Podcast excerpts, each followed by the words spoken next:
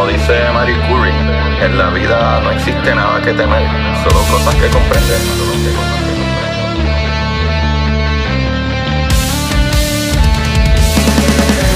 Recuerden correr y buscar la manera de aprender que más le divierta.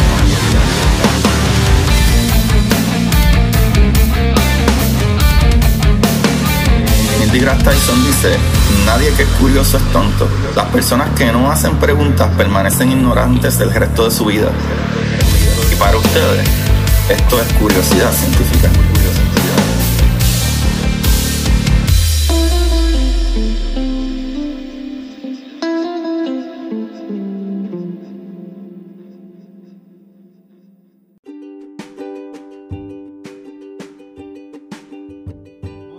Corillo de Curiosidad Científica, bienvenido otro día más. Aquí con ustedes su host Agustín Valenzuela trayéndoles las maravillas del universo. Espero que todo el mundo se encuentre bien. Mira que ya estamos en el weekend, fin de semana, Corillo. Vamos a estar felices y contentos. ¿Por qué? Porque tenemos que seguir trabajando, aunque sea el weekend, no importa, Corillo. Vamos a meterle duro a esto, vamos a meterle fuertemente, ¿ok? Y vamos a hablar de una personalidad que sí que le metió bien fuerte a todo esto. Vamos a hablar nada más y nada menos de John von Neumann. John von Neumann, ¿quién es ese muchachito, papá? von John, John von Neumann. ¿Tú ves? Empezando muy bien. Este muchachito nació en 1903. Newman nació en 1903 en Budapest. ¿sabes? Este muchacho es un matemático húngaro, ¿verdad? Nacionalizado después en su futuro eh, estadounidense. Pero eh, este muchachito es de familia, ¿verdad? Que de banqueros judíos. Sea, eh, desde muy pequeñito estaba enseñando, ¿verdad? Que era bueno en matemáticas. Eso no es muy impresionante porque sus padres eran judíos y banqueros. So, obviamente tenía que haber mucha matemática en su casa. Pero, pero en 1921 se matriculó de la Universidad de Budapest, donde se doctoró en matemáticas cinco años después. Aunque pasó la mayor parte de ese tiempo en otro centro académico, en la Universidad de Berlín asistió a los cursos de, ¿tú sabes quién, papá? De Albert Einstein. También estudió en la Escuela Técnica Superior de Zurich, donde en 1925 se graduó de en Ingeniería Química, Corillo. O sea, y frecuentó asimismo la Universidad de Gotinga. Allí conoció al matemático David Hilbert, que obviamente influenció un montón en él. Pero junto con Hilbert, él contribuyó de manera importante al desarrollo de lo que Hilbert llamó la teoría de la demostración aportó además diversas mejoras a, a la fundamentación, ¿verdad? De la teoría eh, de, de, conjunto elaborada por Ernst Zermelo. ¿Sabe? En Gotinga asistió también al nacimiento de la teoría cuántica. Que tú me dices, no, no, no. Y pa' colmo, fue con Werner Heisenberg, Corillo. Todo el mundo conoce a Heisenberg. Heisenberg es, el que cuando tú hablas de física cuántica, tú tienes que decir, ok, Heisenberg. Ajá. Eh, ah, la, la, la, ¿cuál es, la, la, regla o la, o, o la ley de Heisenberg? Es que la ley de, de, de, que tú no puedes saber dónde está una partícula exactamente en un periodo, ¿sabes? Tú no puedes simple y sencillamente saber dónde están las partículas todo el tiempo. Es imposible, ¿sabes? Y es la ley de la incertidumbre de Heisenberg. ¿sabes? Es imposible saber 100% dónde está una partícula en el espacio, ¿sabes? No, no se puede. Pues este muchachito, ¿sabes? Asistió con el nacimiento de esa teoría cuántica, ¿sabes? De Heisenberg y se interesó por la aplicación de, del programa este formalista de Hilbert eh, a la formulación matemática de esa nueva rama de la física, de la rama cuántica. que estoy leyendo un, librito ahora mismo de eso que está súper bueno, está súper bueno. Y me doy cuenta que hay mucha filosofía en la física cuántica. Pero, eh, bueno, matemáticamente todo se ve súper brutal, perfectamente. Pero cuando tú tratas de poner eso en una idea, ¿verdad? Una idea regular, algo que, que tú puedas pensar tangible como punto y onda y cosas así, eh, se un poquito, se, se, rompe un poquito. Ahí tenemos nuestra idea un poquito medio a lo loco. Pero este muchachito, después de bregar con Heisenberg y toda esta gente, y comenzar a meterle a la física o las teorías cuánticas, esa nueva física, ¿sabes?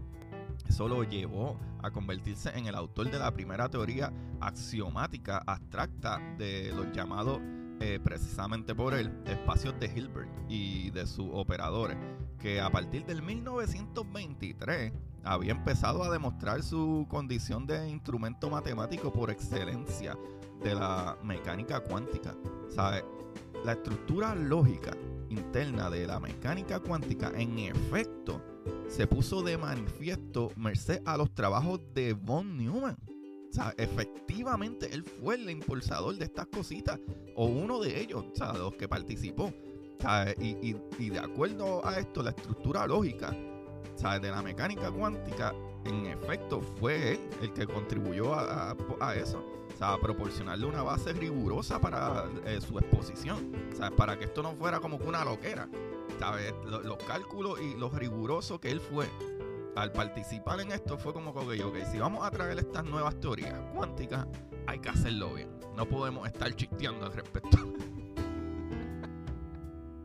Aunque cuando tú lees eh, las leyes eh, cuánticas, cómo funcionan las cosas en, en, cuanto, está lo loco. Pero matemáticamente el esfuerzo de este muchachito hace que se vean las cosas bien. También notable su apertura en nuevas vías al desarrollo de la eh, matemática estadística a partir de su estudio de 1928 sobre los juegos de estrategia. ¿Sabe? Posteriormente desarrolló en forma, en, su famosa obra, eh, Theory of Games and Economic Behavior, publicada en 1944 y escrita en colaboración con Oscar Morgenstern. En 1943 el ejército estadounidense reclamó su participación en el proyecto Manhattan, papá, para fabricar, ¿verdad? O la fabricación de las primeras bombas atómicas. Ay, santo Dios, esas cosas son tan feas. Pero imagínate, había que entender cómo funcionaba el núcleo atómico. Y pues, lamentablemente una cosa llevó a la otra. ¿Qué puedo decir? A partir de entonces, von Neumann colaboró permanentemente con los militares y sus convicciones anticomunistas eh, propiciaron que interviniera luego activamente en la fabricación de la bomba de hidrógeno y en el desarrollo de los misiles balísticos. ¿Por qué bomba de hidrógeno? Porque es el núcleo más sencillo y puedes chocar un núcleo con otro. Y eso es lo que sucede cuando tú chocas dos núcleos. Eh, ¿Verdad? esos núcleos tienen una reacción, valga la redundancia, atómica. O sea, porque es del átomo, del núcleo atómico. Y literalmente, o sea, una reacción atómica a nivel atómico tiene mucha más energía que la combustión de la gasolina de tu carro en tu motor. Es súper, súper fuerte. Por eso es que son tan destructivas estas cosas. Pero, volviendo a Newman, entre 1944 y 1946 colaboró en la elaboración de un informe para el ejército sobre las posibilidades que ofrecía el desarrollo de las primeras computadoras electrónicas. Papá. A pensar, antes de esto, imagino que él trabajó con Turing y todo esto, porque sé que él trabajó con Turing, la máquina de Turing, que era la que codificaba los mensajes de los rusos y pa' aquí para allá. Pero, pero, el desarrollo de las primeras computadoras electrónicas, ¿sabe? Él fue el que ofreció, ¿sabe? Eh, eh, eh, posibilidad a esto y diseños de esta cosa. Cuando hablo de computadoras electrónicas, es que antes no habían computadoras que tenían el CPU y el procesador y memoria suficiente para guardar eh, mecanismos, ¿verdad? Ya incorporados que no tenías que volver a ¿verdad? meterlos de nuevo.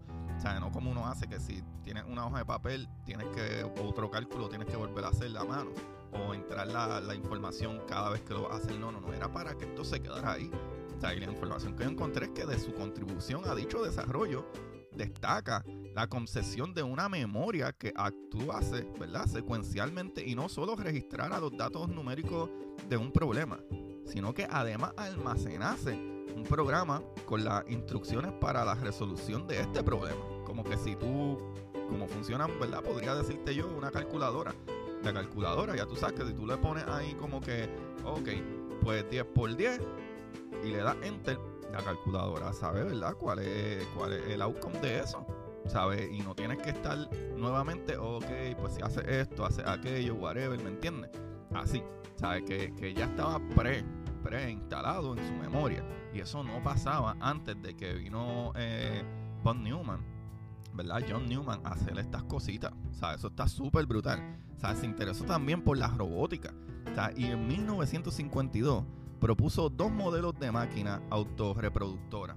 Y ahí está el gol garete.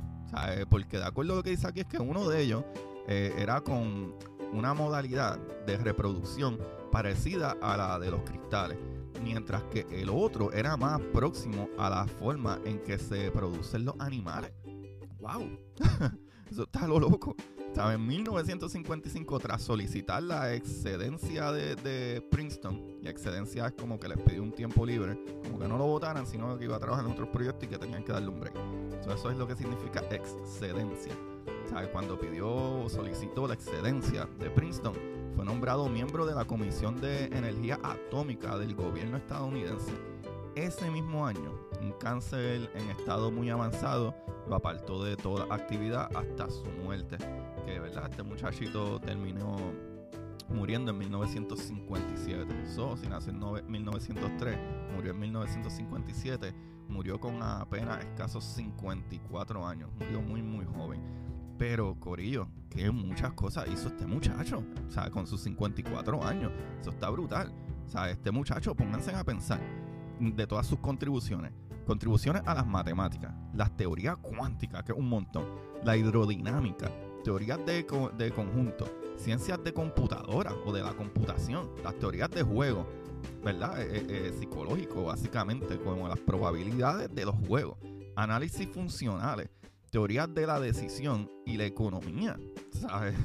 Pónganse a pensar, este tipo se iba a los puños en aquellos tiempos, en, mediados de los siglos XX con Oppenheimer, ¿sabes? Robert Oppenheimer, con eh, Kurt Gödel, con Friedman, con Dixon, con Albert Einstein, Alonso Church y, Turing, o sea, el mismo Turing, ¿sabes? Este muchacho era un duro de los duros, Corillo, ¿sabes?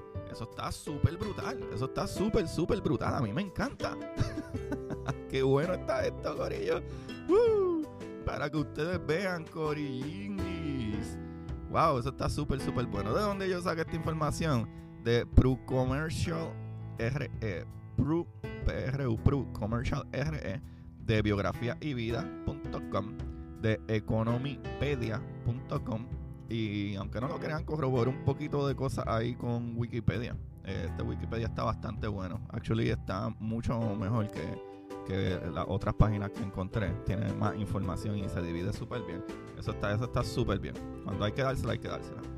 hoy tengo un librito que no es un libro, en verdad, es como un handbook, ¿verdad? Como para que te diviertas.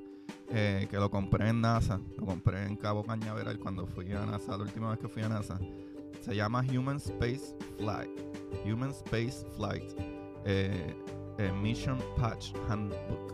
O sea, es, los, los patch, ¿verdad? Los, simbolitos y las cositas que para cada misión. Entonces tú buscas y si estás aburridito, pues tú buscas aquí como que a ah, la misión Krista Spaz número 2. Es un spell shorter eh, de la misión Discovery que se lanzó en el 97 a las 10 y 41 am desde Kennedy Space Center y las cositas que hizo, eh, el, crew que estaba en ella, ahí te da eh, lo que significa Ese, ese logo, ese patch que refleja este el rango de la ciencia e ingeniería y la carga que se llevaba en el mismo. O sea, cositas así súper entretenidas. Está súper cool. Es un libro de NASA.